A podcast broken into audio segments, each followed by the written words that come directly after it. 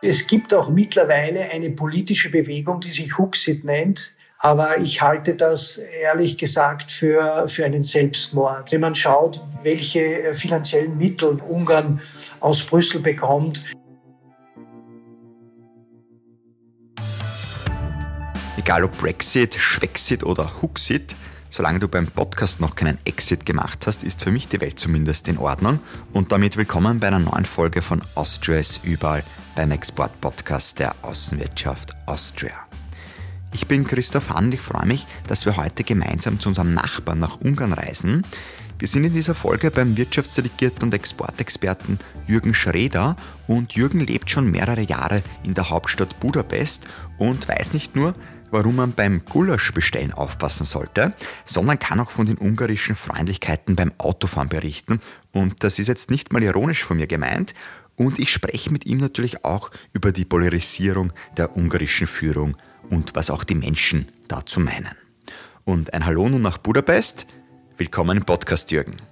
Hallo Christoph, Servus, grüß dich. Bevor wir gleich losstarten, Jürgen, habe ich noch einen kurzen Blick hinter die Fahne von Ungarn geworfen.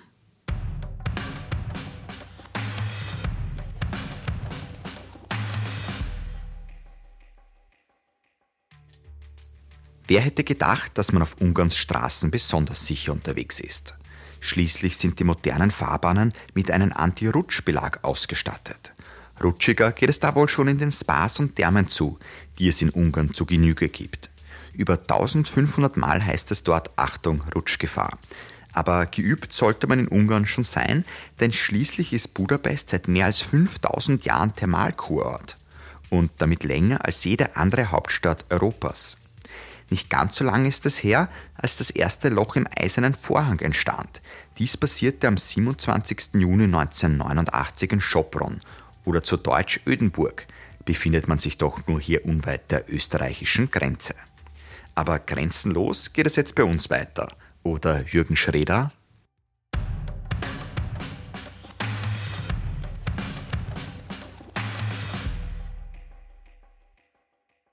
Lieber Jürgen, ich bin ja persönlich ein großer Fan von einem guten Gulasch und daher die wichtigste Frage gleich mal zu Beginn. Wie geht denn ein gutes Gulasch? Weil ich glaube, in Ungarn hast du sicher schon genug gegessen davon. Ja, das ist, das ist vollkommen richtig und ähm, ist auch eine meiner Lieblingsspeisen. Aber man muss aufpassen, äh, um wirklich äh, ein Gulasch zu bekommen, muss man das richtige Wort verwenden. Und da äh, unterliegen wir oft dem Irrtum, dass wenn man hier ein Gulasch bestellt, dass man auch ein Gulasch bekommt, aber man kriegt hier für ein Gulasch, für das Wort Gulasch, eine Gulaschsuppe und keine, kein Gulasch, so wie es wir eben kennen. Da gibt es eben ein, ein eigenes äh, ungarisches Wort und das nennt sich Pörkelt. Und das muss man, muss man bestellen und dann kriegt man ein ausgezeichnetes Rindsgulasch oder, oder auch ein Schweinsgulasch, meistens Rindsgulasch mit äh, Kartoffelkroketten dazu und da läuft mir schon richtig das Wasser im Mund zusammen. Das muss ich nächstes Mal testen, wenn ich in Ungarn wieder mal sein ja, sollte. Also Pörkelt, Pörkelt heißt das, ja. Gleich mal der wichtigste Tipp zu Beginn sozusagen. Aber ich glaube, man kann sagen, ja, die Küche in Ungarn generell sehr gut. Ja, also ich, ich bin ja jetzt fast schon sieben Jahre da zum zweiten Mal. Ich war ja schon als, äh, als Stellvertreter vor, vor 20 Jahren, war ich drei Jahre hier. Aber nach so langer Zeit kann ich wirklich sagen, dass ich in Ungarn noch nie schlecht gegessen habe. Und, und ich bin auch noch nie über den Tisch gezogen worden. Man hat ja doch immer wieder die Angst, wenn man als Tourist oder als Geschäftsreisender in ein fremdes Land fährt, äh, dass man nicht wirklich äh, etwas Gutes bekommt und noch dazu teuer. Also ich kann sagen, aus meiner Erfahrung, ich habe immer gut gegessen und habe nie übermäßig äh, viel bezahlt dafür. Nutzt man das dann eigentlich auch, um mit den Geschäftspartnern essen zu gehen? Ist das auch üblich in Ungarn? Ja, natürlich sind, sind Geschäftsessen äh, üblich, aber man muss aufpassen, es gibt hier ein, ein, ein, kleines, ein kleines Hindernis, wenn es, wenn es um die Frage geht, wer bezahlt. Es ist nämlich so, dass äh, im Gegensatz zu uns, wo man äh, ein Geschäftsessen steuerlich absetzen kann, ist es hier umgekehrt. Man kann es nämlich nicht steuerlich absetzen, sondern man muss sogar dafür Steuer bezahlen. Das heißt, wenn man mit einem ungarischen Geschäftspartner essen geht, dann äh, wird es wahrscheinlich besser sein, gleich von vornherein zu sagen, äh, äh, eben, dass man die Rechnung übernimmt, dann freut sich der Geschäftspartner umso mehr, weil, wie gesagt, wenn er diese Rechnung bezahlen müsste, dann entweder bezahlt er es privat oder äh, er muss dann äh, eben Steuern dafür bezahlen. Also gleich der zweite Tipp, dass man da nicht in eine Falle hineintappt, sozusagen in die Steuerfalle. Wo finden dann eigentlich so Netzwerktreffen aber in Ungarn statt? Wie funktioniert das bei euch?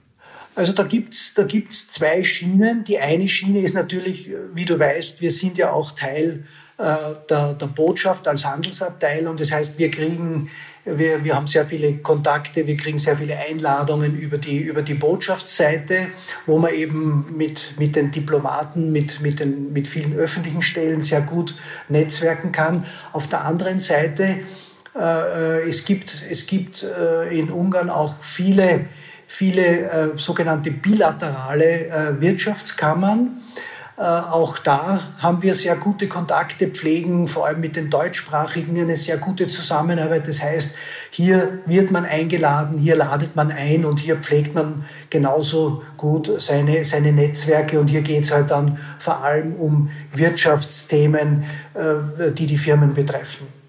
Und für die Unternehmer, glaube ich, ganz wichtig an der Stelle auch gesagt, die können sich natürlich bei euch direkt melden und ihr vermittelt dann natürlich die Kontakte weiter. Genau so ist es. Wann immer es hier Fragen gibt oder eben die Absicht gibt, äh, mit Ungarn Geschäft zu machen, dann empfehlen wir, sich sofort mit uns in, in Verbindung zu setzen. Wir liefern die ersten Informationen, wir helfen bei der ersten Kontaktanbahnung, aber natürlich auch, wenn es Probleme gibt oder wenn es Fragen gibt, äh, dann, dann stehen wir immer äh, zur Seite und unterstützen und helfen natürlich sehr gerne. Wenn ich dann in Ungarn Geschäfte machen möchte, Jürgen, welche Sprache muss ich denn dann sprechen? Komme ich mit Deutsch recht weit?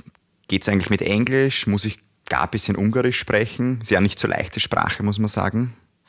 Also ich glaube, man muss, man muss von vornherein einmal dran denken, dass man, dass man äh, hier ein sprachliches Problem haben könnte. Ja? Es ist zwar so, und das überrascht mich auch immer wieder, wie viele Ungarn Deutsch sprechen. Englisch als äh, internationale Sprache ist natürlich auch sehr weit verbreitet bei denjenigen, die eben international tätig sind. Aber äh, man sollte hier schon äh, aufpassen und vor allem äh, weniger bei Deutsch, sondern bei Englisch, dass man hier vielleicht äh, doch nicht die perfekten Voraussetzungen mitbringt, also so auf beiden Seiten und dann, und dann kommt es zu irgendwelchen Missverständnissen. Es, es ist natürlich immer von Vorteil, wenn man einen ungarisch sprechenden Mitarbeiter schon in der Firma hat und das ist ja heute durchaus gang und gäbe, äh, dann, dann ist es natürlich ein, ein, ein Riesenvorteil und kann schon viele, viele Hindernisse aus dem, aus dem Weg räumen. Es schafft natürlich auch ein, ein, ein gewisses Vertrauen, sage ich einmal, wenn jemand in seiner Muttersprache angesprochen wird, auch geschäftlich, aber, aber natürlich äh, in weiterer Folge mit, mit Englisch oder wie gesagt äh, mit, mit, mit Deutsch kommt man, kommt man dann schon, schon weiter weil du jetzt auch Vertrauen angesprochen hast. Ich möchte mit dir jetzt eh so einen Blick auf die Ungarin, auf den Ungarn werfen und auch so ein bisschen wie dem Geschäftsalltag eigentlich sind. Was hast denn du da so für Erfahrungen gemacht? Ja, also der, der, ungarische Charakter ist wirklich sehr, sehr interessant. Das, das, das muss, man, muss man schon äh, sagen. Die Ungarn sind schon sehr in der Vergangenheit behaftet. Das heißt, es wird, es wird viel, viel in, die, in, der, in der Geschichte gekramt, es wird viel zurückgeblickt. Und äh, wenn man hier nach, nach Ungarn und speziell äh, nach Budapest kommt, dann sieht man ja auch, äh, wie wichtig die, die Geschichte ist, weil an fast jeder zweiten Ecke irgendein großes Denkmal steht. Ja, also das heißt, die Ungarn äh, sind schon sehr behaftet mit, mit der Vergangenheit. Ich, ich würde mir manches Mal wünschen, dass man vielleicht doch eh mehr in die Zukunft blickt und, und eben das, was hinter einem liegt äh, oder was, was hinter einem äh, passiert ist, dass man das zurück, zurücklässt. Auf der anderen Seite viele positive Eigenschaften, die ich hier äh, nennen darf. Die Ungarn sind innovativ, sie sind sehr kreativ, sie sind eifrig. Sie schlagen sich irgendwie durch. Und wenn man sich jetzt fragt, warum, warum das so ist, warum sich die Ungarn immer wieder durchschlagen, äh, das liegt äh, darin, dass dass in den, in den Jahren speziell vor dem Fall des Eisernen Vorhangs, dass es an Wohlstandsleistungen gefehlt hat und auch an Vertrauen in die staatlichen Institutionen. Das heißt, jeder war auf sich selbst gestellt und hat, hat sich eben damit äh, durchgeschlagen. Aus dem leiten manche auch ab, dass, dass viele Ungarn auch einen, einen Hang zur Nutzung von sogenannten Hintertürchen hat. Ja, also nichts unversucht lassen, äh, immer schauen, wie es äh, äh, weitergeht, wie man etwas erreichen kann. Am wenigsten sind die Ungarn faul, sie sind auch nicht nachtragend und sie können auch durchaus enthaltsam sein. Was mir immer besonders auffällt, dass die Ungarn mit wenigen Ausnahmen sehr, sehr freundlich sind. Und das merkt man vor allem beim Autofahren, wenn man mit dem Auto viel unterwegs ist. Die Ungarn lieben Kreisverkehre, das fällt einem auf, aber im Gegensatz äh, zu, zu Österreich, wo mir das auch schon oft passiert ist und man wartet, bis man in den Kreisverkehr hineinkommt, lange wartet, wird hier einem der Vorrang gegeben. Und das nicht nur einem Auto, sondern einem zweiten, einem dritten. Und das schafft speziell beim Autofahren eine derartig positive Energie, dass man das mitnimmt und selber auch wieder macht beim nächsten Kreisverkehr. Also Freundlichkeit pur. Also da geht es in Wien oder in Österreich auf den Straßen oft, glaube ich, härter zu. Oder mit mehr vielleicht, sagen wir Schimpfwörtern. Die Ungarn werden, finde ich, auch jetzt, wenn man von Österreich auf Ungarn blickt und auch die Medien verfolgt, als sehr stolzes Volk wahrgenommen. Also der Ungar, die Ungarin ist sehr stolz, hat natürlich auch sehr stark mit der Politik zu tun, die Politik, die auch Orban in der Europäischen Union verfolgt.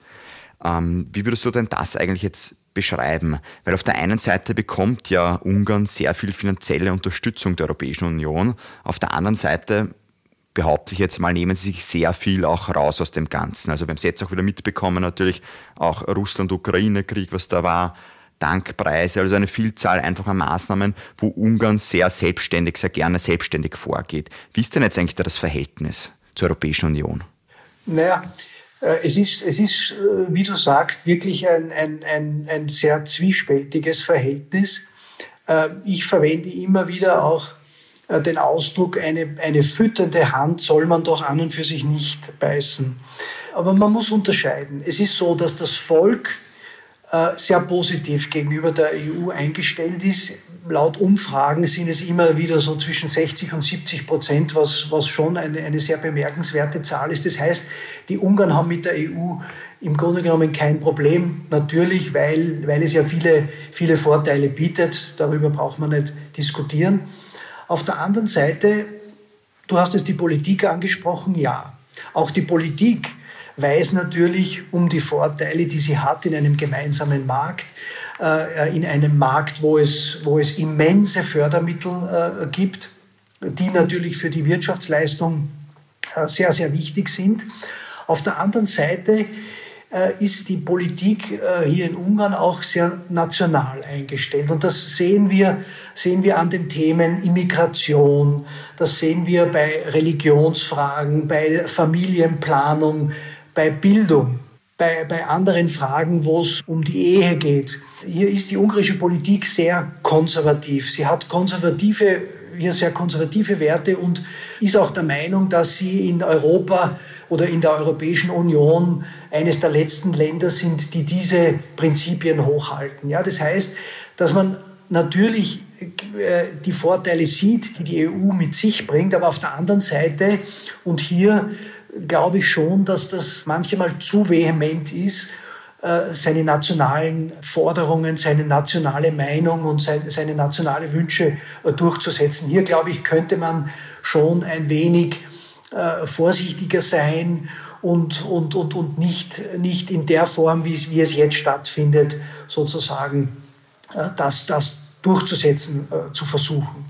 Ich habe auf der akustischen Geschäftsreise auch so einige neue Begriffe schon kennengelernt. Brexit war jetzt nicht unbedingt ein neuer Begriff, aber zum Beispiel den Schwexit, dein Kollege ähm, in der Schweiz hat mir das so schön geschildert, die sind zwar nicht bei der EU dabei, aber so ja, langsam entfernt man sich vielleicht immer mehr. Ähm, ich bilde mir ein, ich habe Huxit auch schon gehört, oder? Stimmt das? Das ist richtig. Es, es gibt auch mittlerweile eine politische Bewegung, die sich Huxit nennt, äh, ist jetzt erst nach den Wahlen äh, äh, ins Leben gerufen worden. Aber ich halte das ehrlich gesagt für, für einen Selbstmord. Ja, wenn, man, wenn man schaut, welche finanziellen Mittel, wie ich vorher gesagt habe, Ungarn aus Brüssel bekommt, jetzt in der, in der, in der laufenden Förderperiode 21 bis 27 sind es über 50 Milliarden Euro und äh, viele andere, andere Vorteile. Ich meine, die, die, die, die ausländischen Firmen, die sich hier niedergelassen haben, ja, aus guten Gründen, weil es hier einfach gute Rahmenbedingungen gibt, aber die, die, die, die hätten sich niemals in Ungarn niedergelassen, wenn Ungarn nicht Teil der Europäischen Union ist. Das heißt, ich glaube, wenn Ungarn aus der Europäischen Union austreten würde, dann, dann, würde, dann würde das dem Land einen derartig großen Schaden zufügen. Und, und weil auch immer wieder im Gespräch ist, die Beziehungen zu China oder zu Russland jetzt weniger, aber auch zu Türkei oder zu, zu, zu äh, mittelasiatischen Staaten. Ich glaube, dass, dass die EU durch kein anderes Land, durch keine andere Region jemals ersetzt werden kann. Und man muss ja auch sagen, Österreich ist für Ungarn auch sehr wichtig, vice versa Ungarn auch für Österreich. Ich glaube, das hat man ja auch sehr schön gesehen oder schön vielleicht das falsche Wort, wie durch Corona quasi die Grenzen geschlossen worden sind, wo ja dann massenweise Staus auf der Grenze waren. Ich kann mich noch erinnern, du hast auch vor dem Videokanal der Außenwirtschaft Austria Lookout ja auch davon berichtet, wo du selber an der Grenze gestanden bist. Und da hat man sehr gut mitverfolgen können, eigentlich was es für eine Wechselwirkung zwischen den zwei Ländern gibt. Man hat ja oft auch von der verlängerten Werkbank früher gesprochen, aber jetzt auch im Bereich der Pflege natürlich, wo man einfach gemerkt hat, wir brauchen diese Pflegekräfte. Ich glaube, da ist auch einfach eine, ein sehr nahe Verhältnis eigentlich zwischen den Menschen da, muss man sagen. Ja, das ist vollkommen richtig und du hast das äh, richtig und gut, gut beobachtet. Und ich meine, diese, diese äh, Pandemie hat uns ja wirklich auch hier in der, in der realen Wirtschaftswelt aufgezeigt, dass wir manches als viel zu selbstverständlich genommen haben. Wie, wie, wie du es gesagt hast, die Grenzen waren dicht, wenn auch nur Gott sei Dank wenige Tage, aber wie wir plötzlich damit konfrontiert waren, dass ungarische äh, Arbeitskräfte nicht zu ihren Arbeitsplätzen nach Österreich fahren konnten, dass äh, österreichische Unternehmer nicht zu ihren Firmen nach Ungarn fahren konnten. Das war, das war ein Chaos und, und, und eine, eine vollkommen neue Situation, mit der niemand gerechnet hat oder mit, mit, mit, von der niemand zu träumen gewagt hat. Und, und da hat man dann wirklich äh, gesehen, äh, nachdem, das, nachdem die Grenzen langsam geöffnet wurden und speziell für die Arbeitskräfte und für die, für die Wirtschaft eben mit Ausnahmegenehmigungen, mit Ausnahmen geöffnet wurden, da haben wir dann gesehen, wie wichtig es eigentlich äh, ist, dass es, dass, dass es keine Grenzen mehr gibt. Ja? Also wir reden immer von Globalisierung, aber wenn man, wenn man, wenn man schaut, äh, wie, wie, wie stark verflochten eben äh, die Nachbarschaftsländer sind, jetzt eben äh, zu Österreich, vor allem, vor allem Ungarn, dann, dann war das für uns schon eine, eine tolle neue Erfahrung und, und, und auch etwas, was mich wirklich beeindruckt hat. Also zu sehen, wie sehr die Menschen, ja, auf der einen Seite als Arbeitskraft, auf der anderen Seite als Unternehmer, wie die, die, die beiden Länder miteinander verbinden, miteinander verflechten. Absolut. Und ich glaube, dazu kommt wahrscheinlich auch noch der Tourismus, der natürlich da auch ein wichtiger Standbein in dem Ganzen ist, äh, in dieser ja, Verflechtung der beiden Länder. Und ich glaube, da ist jetzt ja natürlich auch durch diese hohe Inflation auch einiges im Gange, muss man sagen. Ich glaube, für die Ungarn wird das Leben auch sehr teuer sozusagen. Man sieht es ja auch an gewisse Maßnahmen, die der Staat ja auch trifft. Genau so ist es. Vielleicht noch kurz zu, zu, zu dem, was du, was du gesagt hast mit dem Tourismus. Ja, Tourismus ist auch so ein, ein, ein Verbindungselement. Die Ungarn fahren im Winter gerne nach Österreich, um dort Ski zu fahren. Äh, die Österreicher kommen gerne im Sommer hierher, entweder äh, fahren zum Plattensee oder, oder sie haben in der Zwischenzeit ein, ein, ein, sich selber ein, hier ein Grundstück gekauft und ein kleines Haus gebaut. Also, also auch in, in, diesem, in diesem Bereich äh, gibt es wirklich eine starke Verbindung. Ja, was die, was die Inflation anbelangt, würde ich sagen, sitzen wir, sitzen wir mehr oder weniger im, im, im selben Boot. Ja, also die, die Preissteigerungen, speziell im Energiebereich, äh, sind natürlich äh, hier genauso äh, äh groß wie, wie, in, wie in Österreich, wenngleich man sagen muss, dass, dass also die, die, die, die, die Basis, die Ausgangslage natürlich äh, schon eine andere ist. In Österreich sind, sind die Durchschnittsgehälter ja um vieles höher als, als, als hier in, in, in Ungarn. Auf der anderen Seite ist das Leben hier in Ungarn äh, äh, etwas günstiger und das merkt man ja auch, wenn man als Tourist hierher kommt oder, oder eben auch als, als, als, als, als Geschäftsreisender, dann sieht man schon, dass es hier, hier ein, ein, ein, ein gewisses Preis, äh, einen gewissen Preisunterschied gibt. Wie sieht es dann auch eigentlich mit dem Stadt-Land-Gefälle aus? Also ich sage jetzt mal, im Osten von Österreich, in den Ländern, die sich im Osten und im Süden befinden, sehr oft schon auch irgendwie gekommen. Ja, in den Großstädten, da zieht es die Leute hin. Am Land, da gibt es so ein bisschen das Aussterben. Bemerkt man das in Ungarn auch sehr stark? Naja, äh, man, kann, man kann sagen, dass das Land irgendwo zweigeteilt ist. Ja? Also von der österreichischen Grenze bis, bis nach Budapest kann man sagen, hat sich das, das Land in den letzten Jahren eben aufgrund von vielen Investitionen, auch von ausländischen Firmen, sehr, sehr, gut, sehr gut weiterentwickelt. Dort herrscht fast, fast äh, Vollbeschäftigung. Das heißt, äh, in diesem, in diesem Bereich ist, hat sich natürlich viel, viel zum Positiven entwickelt. Auf der anderen Seite, wenn man nach Osten schaut, ist es zwar in den letzten beiden Jahren auch ein bisschen besser geworden, äh, aber das war sozusagen ein bisschen das Sorgenkind. Ich kann mich erinnern, wie ich, wie ich vor langer Zeit hier das erste Mal war. Das, da war das wirklich noch ganz schlimm, äh, fast unterentwickelt, dieser Bereich. Mittlerweile, wie gesagt, äh, hat sich das auch besser entwickelt. Aber, aber hier, hier gibt es noch, noch Potenzial. Und jetzt zur Landflucht natürlich, die, die gibt es hier genauso, weil, weil die Leute natürlich dorthin gehen, wo sie gute, gut bezahlte Jobs bekommen, wo das Leben besser ist, wo die Lebensqualität besser ist. Die ist einmal in der Hauptstadt besser, ganz klar. Und äh, ich muss sagen, und, und das bedrückt mich dann schon äh, auch immer wieder, wenn man, wenn man so rauskommt von den großen Städten oder Industriegebieten und fährt, fährt übers Land, dann sieht man schon noch einen, einen ziemlich großen, großen Nachholbedarf. Also dort wird auch meines Wissens mit bestimmten Programmen in der, in der Zukunft soll hier äh, mehr investiert werden in Infrastruktur, in, in, äh, in verschiedene äh, öffentliche Bauten oder auch äh, eben weitere äh, touristische Entwicklungen, die natürlich dann, dann viel Geld bringen wenn wir es jetzt positiv formulieren möchten, wo es Nachholbedarf gibt, gibt es dann natürlich auch wieder Chancen, Chancen auch für Unternehmen, für österreichische Unternehmen, dann auch wieder in Ungarn Fuß zu fassen. Und ich möchte mit dir jetzt eh ein bisschen auf den Markt da jetzt blicken und überleiten. Ne?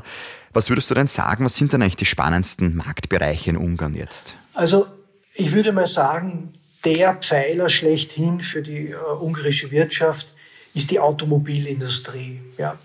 Also vor, vor vielen, über 20 Jahren ähm, hat sich ja, ich kann die Marke durchaus nennen, Audi hat sich hier entschlossen, äh, in, in, äh, in Ungarn zu, äh, zu investieren und hat, ähm, hat sich zum größten Motorenwerk der Welt äh, entwickelt. Es gibt noch andere äh, deutsche Automobilfirmen, die sich ja auch niedergelassen haben, die eben zusammen dann auch mit anderen Automarken äh, Ungarn wirklich zu einem Automobilland gemacht hat. Das bezieht natürlich viele Zuliefererfirmen ein, auch natürlich österreichische Unternehmen.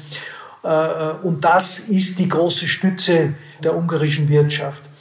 Äh, Ungarn war ja in den früheren Jahren, speziell vor dem Fall des Eisernen Vorhangs, kein klassisches Industrieland, so wie Tschechien zum Beispiel. Ungarn war sehr äh, agrarlastig, äh, hat aber dann doch im Laufe der Zeit erkannt, eben, äh, dass, dass es notwendig ist, Industrien anzusiedeln und diese Industrialisierung, die die eben seither stattfindet, kann man durchaus als erfolgreich bezeichnen, weil speziell den ausländischen Unternehmen äh, gute Rahmenbedingungen äh, gewährt werden. Es gibt hier die niedrigste Körperschaftssteuer. Es gibt, wie ich schon mehrmals erwähnt habe, äh, äh, Fördermittel, die natürlich aus Brüssel kommen, ist ganz klar. Es ist die Infrastruktur gut ausgebaut. Ähm, äh, es, es, es ist nach wie vor die Arbeitskraft ist billiger als, als in, in, in Westeuropa, das wissen wir. Also das heißt, die, die Angebote, die hier für ausländische Firmen bestehen, sind, sind sehr verlockend und, und, und werden auch äh, sehr zahlreich angenommen. Jetzt nicht nur aus Europa, sondern auch aus, aus Asien, aus, aus, aus China, aus, aus Korea. Die Firmen kommen alle hierher und siedeln sich an und das, das trägt natürlich die Wirtschaft äh, immens. Hat man auch ein bisschen Angst, wenn sich der Automobilsektor entwickelt, dass der Ungarn ein bisschen vielleicht daran verlieren könnte, weil ich das jetzt so sage, wir waren vor zwei Wochen bei Drasch Maloccia, dann einem Kollegen in Chile und der hat ein bisschen so dargestellt, ja, Chile ist die grüne Wasserstoffkammer der Welt oder wird sie in Zukunft sein. Also sehr viele grüne Energie, auch Kupfer, Lithium ist dort. Ähm, wie schaut man da eigentlich in Ungarn, wie blickt man da auf den Markt? Also auch jetzt mit Bezug auf Nachhaltigkeit, grüne Energie, ist man da schon gut aufgestellt? An und für sich äh, im Energiebereich setzt ja Ungarn bekanntlicherweise sehr stark auf Atomstrom. Es soll ja hier mit äh, russischem Know-how, soll ja Paksch, das Atomkraftwerk, äh, weiter ausgebaut werden. Auf der anderen Seite Solarenergie ähm, ist schon ein Thema und wird auch, wird auch sehr stark gefördert. Es, es gab einmal eine Zeit, wo sehr viel Windkraftanlagen äh, gebaut wurden. Äh, mittlerweile gibt es da aber immer wieder äh, Probleme wenn, wenn mit den Einspeisetarifen. Also ich glaube, dass das, dass das nicht, nicht ganz die Zukunft sein wird. Aber wenn wir jetzt noch einmal äh, zurückkommen, du hast das angesprochen, Automobilindustrie, Abwanderung und so weiter. Ungarn hat das große Glück, dass sich auch bereits Firmen und hier speziell die von mir angesprochenen asiatischen äh, Unternehmen, die sich hier angesiedelt haben um, und in die Batterieproduktion einsteigen.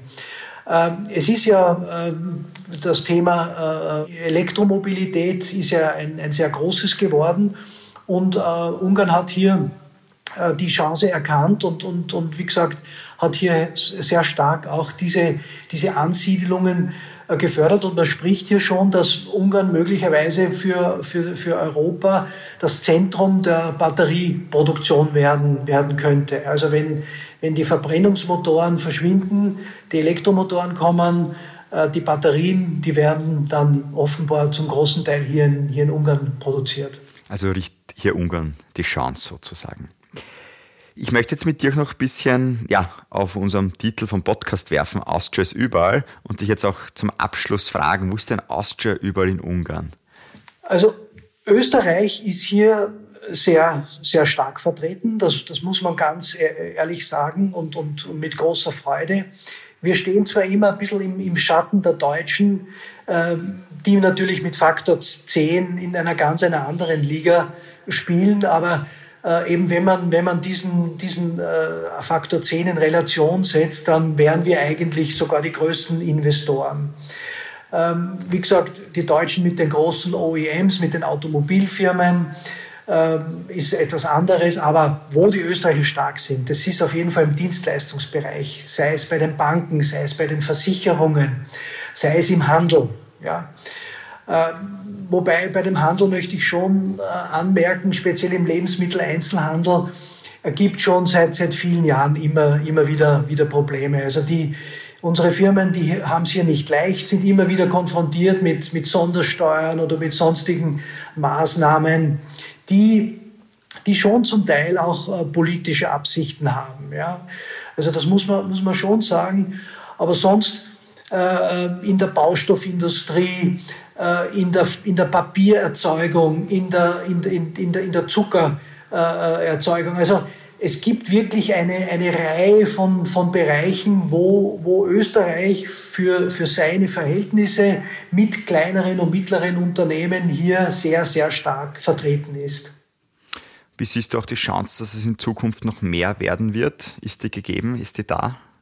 Ja, an und für sich sind, sind die Entwicklungen in den letzten Jahren genau in diese Richtung gewesen, sei es jetzt beim Handel, äh, wo wir mit Ausnahme natürlich der Pandemie, wo es auch hier Rückgänge gegeben hat, aber jetzt äh, in den letzten Monaten und im letzten Jahr hat es wieder, wieder immense Steigerungen gegeben. Also äh, ich sehe da durchaus positive Entwicklungen, aber man muss schon dazu sagen, diese Probleme, die ich äh, auch vorher kurz erwähnt habe, und, und auch äh, in anderen Bereichen merkt man schon sehr stark, äh, dass, dass die, die ungarische Regierung versucht, Marktanteile zu gewinnen. Ich meine, wenn das, wenn das marktwirtschaftlich passiert, dann ist, dann ist das überhaupt kein Problem. Das ist Konkurrenz, das, die, die, sich, die sich durchsetzen muss.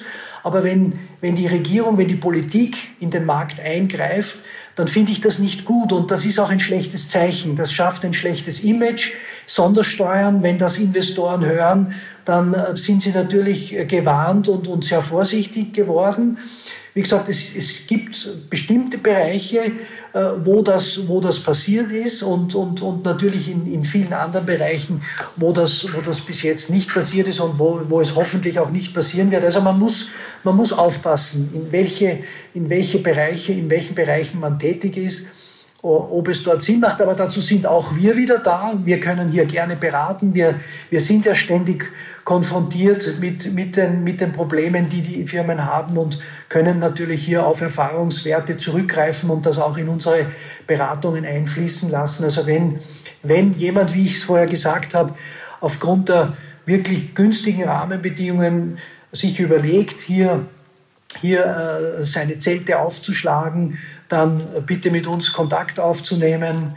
Wir beraten gerne und, und äh, dann, dann kann das Unternehmen äh, äh sehr, sehr erfolgreich hier in Ungarn werden. Ich glaube, das war jetzt ein sehr schönes Schlusswort von dir, lieber Jürgen. Und auch von meiner Seite nochmal sehr erwähnt, ihr habt natürlich die absolute Kompetenz im Bereich des Service, der persönlichen Beratung. Und wer das braucht, der muss das bitte unbedingt natürlich nutzen. Dafür seid ihr auch da, da kennt ihr euch aus. Also auch so ein kleiner Aufruf für alle Unternehmerinnen und Unternehmer, die auch unseren Podcast hören beim Jürgen natürlich melden, wenn ihr da Hilfe benötigt. Und für alle, die jetzt kein Unternehmer sind und einfach nur Freude am Land haben, am Mitreisen, auch nochmal danke fürs Dabeisein und war hoffentlich oder ist sicher auch einiges dabei heute gewesen. Ja, also dem, dem, kann ich, dem kann ich nur beipflichten. Ich bin jetzt schon, schon über 30 Jahre äh, bei, der, bei der Wirtschaftskammer im Außenwirtschaftsbereich tätig und das kann ich immer wieder nur äh, Firmen empfehlen. Auch wenn sie nichts brauchen von uns, äh, melden Sie sich bei uns einfach uns zu wissen lassen, Sie sind hier, Sie, Sie haben diese Absichten und wir öffnen schon unsere Augen und Ohren und falls es einmal notwendig ist, dann, dann, haben, wir, dann haben wir Sie am Radar und können Ihnen jederzeit sofort helfen. Und falls es zu keinem guten Geschäft kommt, dann gibt es wenigstens ein gutes Gulasch in Ungarn. Genau das, das richtigerweise hier Pörkelt heißt. so ist es. So schließt sich der Kreis zum Anfang. Genau. Lieber Jürgen, vielen Dank für das nette Gespräch mit dir. Ich bedanke mich auch, Christoph, für das Gespräch. Hat mir große Freude bereitet. Danke vielmals.